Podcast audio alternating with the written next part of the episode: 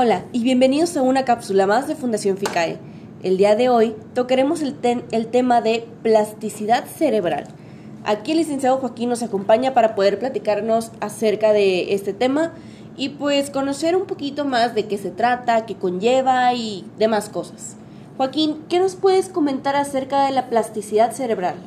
Bueno, hola Lili, ¿cómo estás? Eh, hola a todos. Pues la plasticidad cerebral es la capacidad del sistema nervioso para poder cambiar la estructura o el funcionamiento a lo largo de su vida.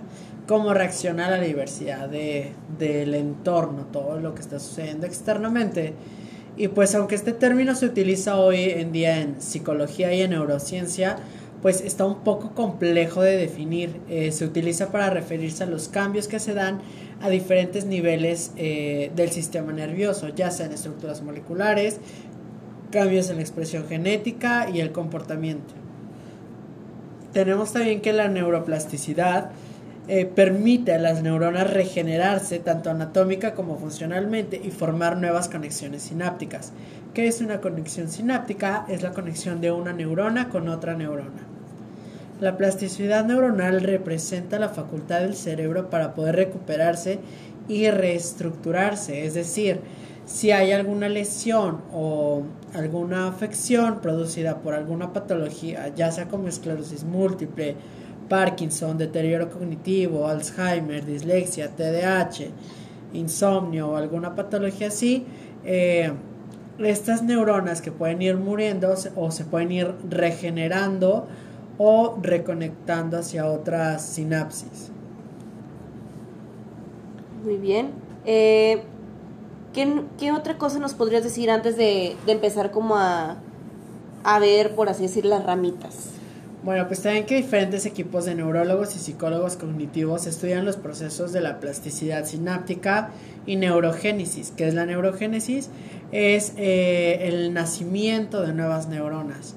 Han demostrado que la batería de ejercicios clínicos de estimulación cerebral ayuda a fomentar la creación de nuevas sinapsis. Es decir, si estamos en constante estudio, en constante trabajo, en constante práctica, pues se van a ir dando efectivamente las sinapsis neuronales eh, y esto va a permitir que se reorganice y se recupere la función de la zona dañada y asimismo que la transmisión de capacidades eh, compensatorias sea de una manera más completa y adecuada. Las investigaciones últimamente han evidenciado que la plasticidad cerebral se activa y se fortalece aplicando un programa clínico de ejercicios eh, de intervención. Se puede ver bajo una representación artística de cómo podría desarrollarse una red neuronal eh, tras someterse de forma continuada a la estimulación cognitiva adecuada. Es decir, es como unas raíces, esas raíces nutren todo lo que es el tronco del árbol y las ramas y las hojas, todo, todo, todo. Imagina que se lesionan parte de las raíces, pero a partir de esa lesión pues van creciendo más, más ramitas de las raíces. Es lo que sucede con una neurogénesis. Se van creando nuevas conexiones para que el tronco, el árbol, siga continuando de una manera adecuada su, su vida o sus actividades así. Entonces, el mito de que las neuronas ya no se regeneran es completamente falso. Hay algunas que ya no se regeneran, mueren. Lo que sucede aquí es que otras comienzan a realizar el trabajo que normalmente estas hacían. Es decir, se dan otras conexiones y otras zonas u otras neuronas son las que están haciendo lo que antes, pues las que murieron hacían. Ok, entonces ya para no decir que que ya existe la última neurona y ya no se va a poder de más. sí, no, no, esa es una broma. bueno, ¿y qué nos puedes comentar acerca de la plasticidad sináptica? Bueno, cuando se está ocupado en un nuevo aprendizaje o en una nueva experiencia, el cerebro tiende a establecer una serie de conexiones neuronales. Estas vías o circuitos neuronales son construidos como rutas para la intercomunicación de las neuronas. ¿Sale? Estas rutas se crean en el cerebro a través de aprendizaje y práctica, de forma muy parecida a cómo se forma un camino de una montaña a través del uso diario. ¿Qué quiere decir? Si se está haciendo algo constantemente, pues se va aprendiendo y en base a la práctica, pues se va mejorando eso. Las neuronas se van a comunicar entre sí mediante conexiones llamadas, como te decía, sinapsis. Estas vías de comunicación se pueden regenerar durante toda la vida. Cada vez que se adquieren nuevos conocimientos a través de la práctica día a día a día, la comunicación o la transmisión sináptica entre las neuronas implicadas se ve reforzada, es decir, se va nutriendo esa comunicación y ese aprendizaje, por lo tanto hay una mayor capacidad de aprender a hacer las cosas o de mantener las cosas. Es, por ejemplo, eh, a nosotros nos enseñan a comer agarrando una cuchara. Al principio pues nos cuesta trabajo agarrar la cuchara cuando somos niños. En base a la práctica, al fortalecimiento, a todo eso, a una plasticidad sináptica, es como vamos aprendiendo a realizar los movimientos hasta que llega un punto en el que lo podemos hacer de una manera adecuada. Ok, o sea, ya cuando es más natural, o sea, ya que lo haces sin pensar y no tanto de, ah, tengo que agarrar la cuchara, ahora la tengo que sostener, ahora tengo que hacer esto. O sea, que ya no sé por pasos. Exactamente, ya se va viendo una cuestión un poco más natural. Ok. Ahora, te voy a comentar sobre la neurogénesis. Ajá. Eh, basándonos en que la plasticidad sináptica se logra a través de mejorar la comunicación entre las sinapsis de las neuronas, la neurogénesis se refiere al nacimiento y eh, expansión o proliferación de nuevas neuronas en el cerebro. Eh, durante mucho tiempo eh, se consideró que en el cerebro de un adulto ya no había regeneración neuronal, pero eh, se creía, como te decía, que las neuronas se morían y ahí pasaba, ahí se acaba. Como me decías que ya se te murió la última neurona, ahí quedabas. no, pues últimamente se ha demostrado que son reemplazadas por otras nuevas y que obviamente se tienen que volver a entrenar esas neuronas para realizar las actividades que normalmente realizaban. Ok. Fíjate que eso no lo sabía. Yo pensé que ya por completo morían y con eso. Ahora, también existe algo que se llama plasticidad funcional compensatoria.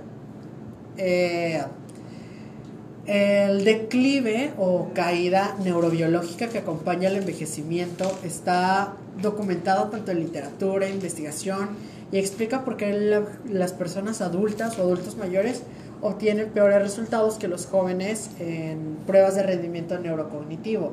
Y se creía que pues ya como ibas envejeciendo ya no tenías la capacidad ni la misma cantidad de neuronas pero no todos los adultos mayores presentan un menor rendimiento. Algunos logran hacerlo también como una persona mm, joven que está en sus 20 o 30. Esta diferencia inesperada del rendimiento eh, ha sido investigada descubriéndose que las personas con mayor eh, rendimiento utilizan las mismas regiones del cerebro que los jóvenes, pero también hacen uso de otras regiones del cerebro que ni siquiera los jóvenes ni el resto de los ancianos utilizan. Es lo que te comentaba. Se deja de utilizar ciertas ramificaciones en el cerebro, pero se ven reemplazadas por otras zonas. ¿Sale? Incluso, como te digo, hay zonas que ni siquiera un adulto joven o un adulto mayor utilizan, no han utilizado o van a utilizar, sino que al verse afectadas ciertas zonas en el cerebro, se van eh, abarcando otras zonas, otras regiones. Ok. Ahora los ejercicios para poder hacer eh, pues ese tipo de, de regeneración, por así decirlo, eh, toda la parte neuroplástica, este, compensatoria, ¿se puede hacer aquí mismo? ¿O se tiene que hacer algún proceso en especial? ¿O solamente no sé, las familias lo pueden hacer o a fuerza tiene que ser una persona especializada? Pues se recomienda que se realice eh, primero un estudio con una persona especializada, ver qué parte o región del cerebro se encuentra afectada y en base a eso trabajar en ello sobre la marcha. Es decir, si por ejemplo una persona tuvo un evento cerebrovascular y hubo isquemia o muerte de tejido en el cerebro, obviamente esa parte del cerebro ya no va a trabajar de la misma manera que trabajaba antes. Por lo tanto, se necesita eh, entrenar o ejercitar al cerebro u otras zonas del cerebro para que realicen las funciones que antes realizaba la parte que ahorita ya se encuentra muerta o dañada. Perfecto. Bueno, Joaquín, eh, muchas gracias por, por darnos este conocimiento, eh, ya que ahora sabemos que, que no solamente tu última neurona ahí quedó, sino que se pueden generar nuevas. Eh, no olvidemos que es una parte importante el hacer los ejercicios, el tomar en cuenta eh, que debemos de ir tomados de la mano de un profesional para que podamos tener efectividad en nuestro desarrollo de vida. Aquí en Fundación FICAE nosotros tenemos a los, a los fisioterapeutas, psicólogos, psicopedagogos actualizados para que puedan llevar a cabo esos ejercicios adecuadamente. Te puedes comunicar con nosotros en el teléfono 81 83 71 31 31.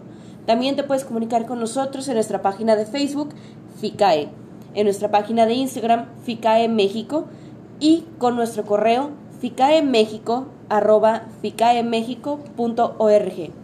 Gracias por escucharnos, compártenos para que demás gente pueda seguir escuchándonos y nos vemos en, el siguiente en la siguiente cápsula. Nos vemos.